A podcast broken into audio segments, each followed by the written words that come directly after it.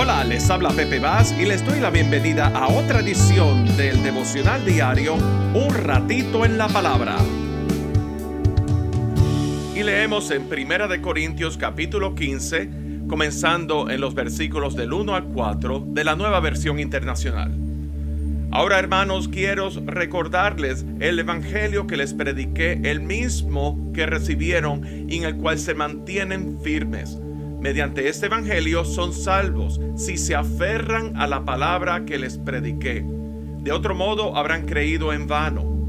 Porque ante todo les transmití a ustedes lo que yo mismo recibí, que Cristo murió por nuestros pecados según las escrituras, que fue sepultado y que resucitó al tercer día según las escrituras el versículo 1 está hablando de la centralidad del mensaje del Evangelio, el Evangelio que yo les prediqué.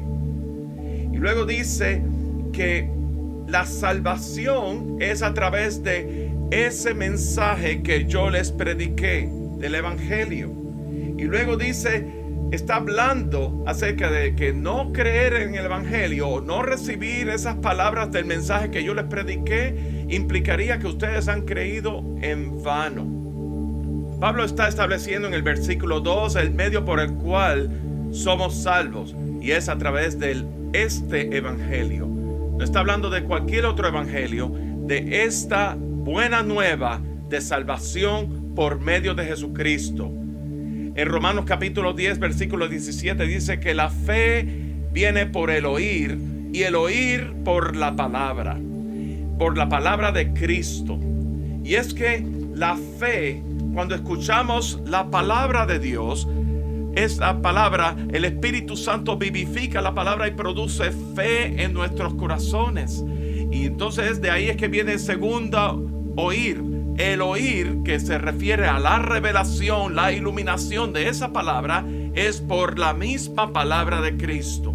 Que el Espíritu Santo revela y glorifica a Cristo Jesús. El Espíritu Santo hace que la palabra salte de las páginas del libro y se establezca en nuestros corazones para que nosotros pongamos esa palabra por obra, para que caminemos esa palabra y seamos hacedores de la palabra. ¿Cuál es la esencia del mensaje del Evangelio que Pablo predicaba? Primero, Pablo establece en los versículos 3 y 4 que el mensaje le fue revelado a él cuando perseguía a la iglesia camino a Damasco. Jesús mismo se reveló a su vida. ¿Cuál es la esencia del mensaje? Primero que Jesús murió. Segundo, que Jesús murió por nuestros pecados. Tercero, que eso ocurrió según lo dicen las escrituras, o sea que hay una base para su testimonio. Cuarto, que fue sepultado. Y quinto, que resucitó al tercer día y de nuevo según las escrituras. Y aquí vemos la base sobre la cual Pablo establece su argumento por la resurrección. Primero dice según las escrituras. Y ahora veremos a continuación el tema de los testigos oculares. Vemos aquí en el versículo 5. Se apareció a Cefas. Cefas era Pedro. Y luego a los doce. Después se apareció a más de 500 hermanos a la vez, la mayoría de los cuales viven todavía, aunque algunos han muerto. Luego se apareció a Jacobo, más tarde a todos los apóstoles, y por último, como a uno nacido fuera de tiempo, se me apareció también a mí. En la versión Reina Valera dice como abortivo. Y es que Pablo no tuvo el tiempo por decir así, de gestación con Jesús mientras Jesús estaba en su ministerio aquí en la tierra. Pablo no tuvo el tiempo de una relación personal con Jesús de la misma manera que tuvieron los demás discípulos. Pablo no tuvo el tiempo de presenciar los milagros y prodigios de Jesús ante la multitud como lo presenciaron los demás discípulos. Pablo no tuvo la oportunidad de recibir enseñanza directa de Jesús como lo tuvieron los demás discípulos. Pero lo que tuvo Pablo fue una experiencia sobrenatural con el propio Jesús resucitado que cambió su vida radicalmente para el Evangelio de Cristo Jesús. Sin embargo, a pesar de que hemos dicho de que la resurrección, Pablo dijo según las escrituras y mencionó a los testigos oculares de Jesús resucitado, aún así hay objeciones en torno a esos testigos oculares. Hay quienes dicen que esos discípulos vieron alucinaciones, estaban alucinando. La pregunta que hay que hacerse es, ¿será posible que gente de todo tipo de trasfondo y estrata social, temperamentos y en varios lugares distintos, aún 500 personas que lo estén viendo, todas puedan estar alucinando al mismo tiempo? Consideremos eso. Continuamos en el versículo 9. Admito que soy el más insignificante de los apóstoles y que ni siquiera merezco ser llamado apóstol, porque perseguí a la iglesia de Dios. Pero por la gracia de Dios soy lo que soy y la gracia que Él me concedió no fue infructuosa. Al contrario, he trabajado con más tesón que todos ellos, aunque no yo, sino la gracia de Dios que está conmigo. En fin, ya sea para que se trate de mí o de ellos, esto es lo que predicamos y esto es lo que ustedes han creído. El reconocimiento de Pablo como el más significante por ser perseguidor de la iglesia, pero el apóstol de Jesucristo por la gracia, con fruto, con resultado evidente de, esa, de ese llamado apostólico. En los versículos 13 al 19 vamos a ver las consecuencias de rechazar la resurrección. Y debemos recordar que había un grupo de pensadores judíos que se llamaban los saduceos que negaban la resurrección, al igual que negaban la inmortalidad del alma, negaban la existencia de espíritus y de ángeles. Pero en el tema de la resurrección la negaban totalmente. Pero vamos a ver cómo Pablo trabaja estos versículos en torno a rechazar la resurrección. Primero dice, sin resurrección, Jesús no ha resucitado. O sea, si tú rechazas el tema de la resurrección, tú estás rechazando automáticamente que Jesús no resucitó. Lo segundo es, la implicación es que sin resurrección, la prédica es en vano, versículo 14. Luego, sin resurrección, la fe es vana. Luego el versículo 15, sin resurrección, el testimonio que les estoy dando acerca del Evangelio que les he predicado es un falso testimonio de Dios. Versículo 17, sin resurrección no hubiera remisión de pecados. Versículo 19, sin resurrección no habría esperanza con carácter eterno. Entonces aquí Pablo hace un paréntesis y retoma la conversación en el verso 29. Y lo vamos a seguir analizando. Dice, sin resurrección sería ilusorio seguir la práctica del bautismo. Sin resurrección no fuera necesario pasar por tantas penurias en el ministerio refiriéndose a tantas personas, los hombres y mujeres de fe, que dieron testimonio por medio de la fe y que pusieron sus vidas, fueron apedreados, fueron matados, fueron arrestados por predicar la resurrección. Eso no hubiera sido necesario pasar por nada de eso. Y en el verso 32 dice, ¿qué he ganado si solo por motivos humanos en Éfeso luché contra las fieras? Refiriéndose más bien a aquellos que se oponen al tema de la resurrección. Si los muertos no resucitan, comamos y bebamos que mañana moriremos. Veamos esta frase de comamos y bebamos que mañana moriremos. Si la resurrección, en otras palabras, lo que quiere decir es que sería preferible vivir por el presente solamente, no habría futuro, no hay inmortalidad del alma, no hay resurrección, no hay una esperanza de vida más allá. Así que comamos y bebamos que mañana moriremos.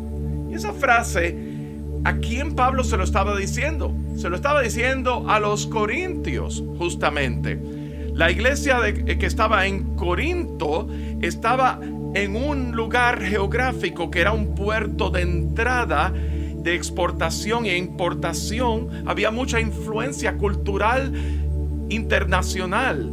y de esa misma manera muchas filosofías entraban a ese país, muchas religiones entraban a ese país, muchas influencias de distintas formas entraban. Y entonces Pablo se está dirigiendo a los corintios porque en esa cultura greco-romana estaban influenciados por los filósofos en gran manera y este tema de comamos y bebamos que mañana moriremos viene de una filosofía que se conoce como el epicureanismo, que viene del nombre de un filósofo que se llamaba Epicurio, que murió en el año 270 a.C.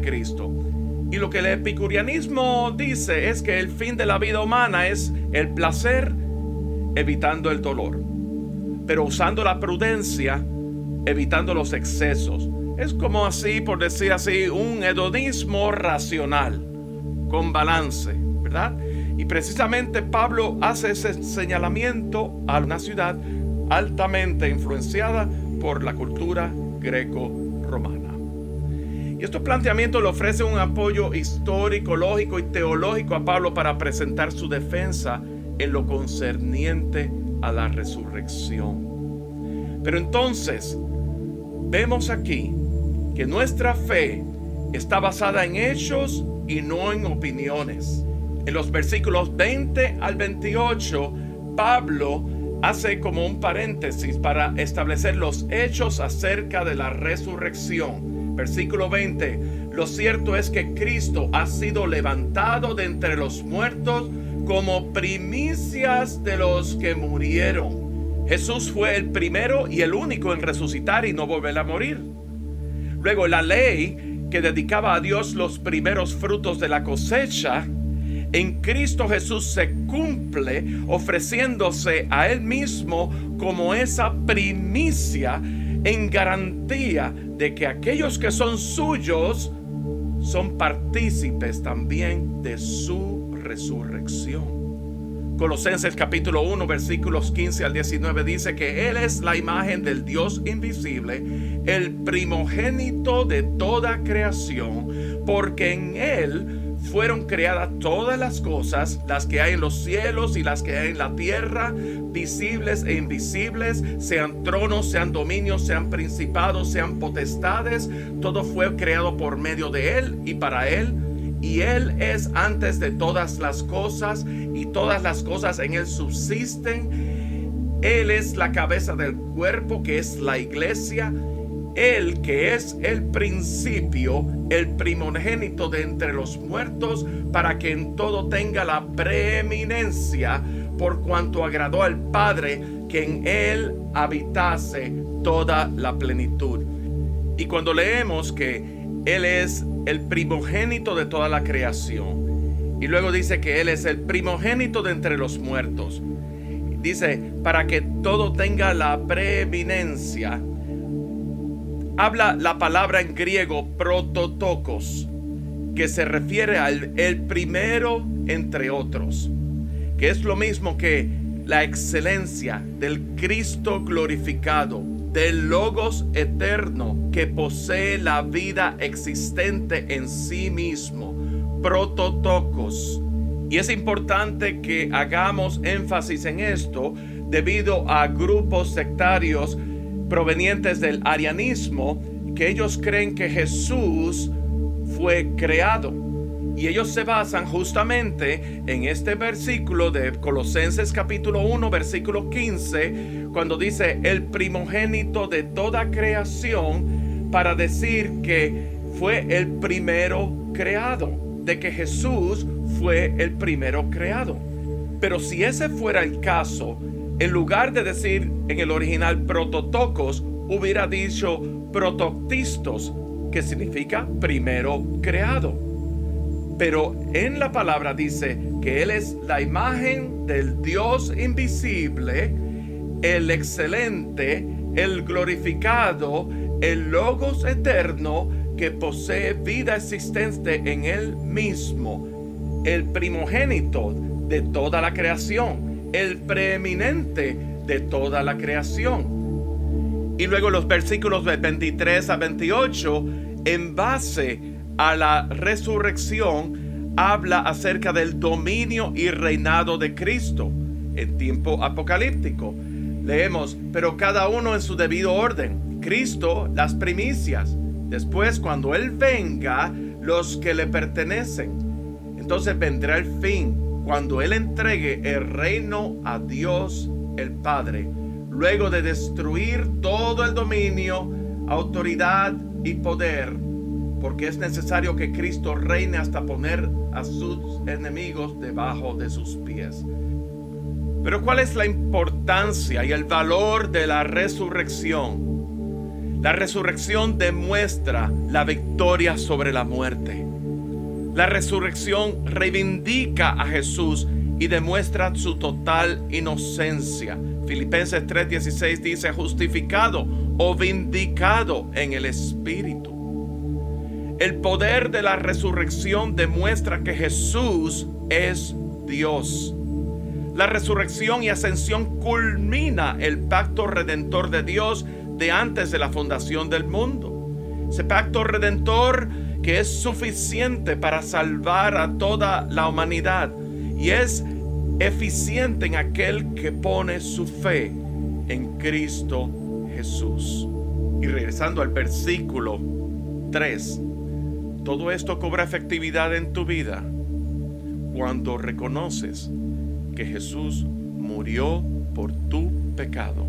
Pecado no solo de comisión, no solo porque hayas hecho cosas malas, sino pecado por condición de que fuiste traído a este mundo en pecado.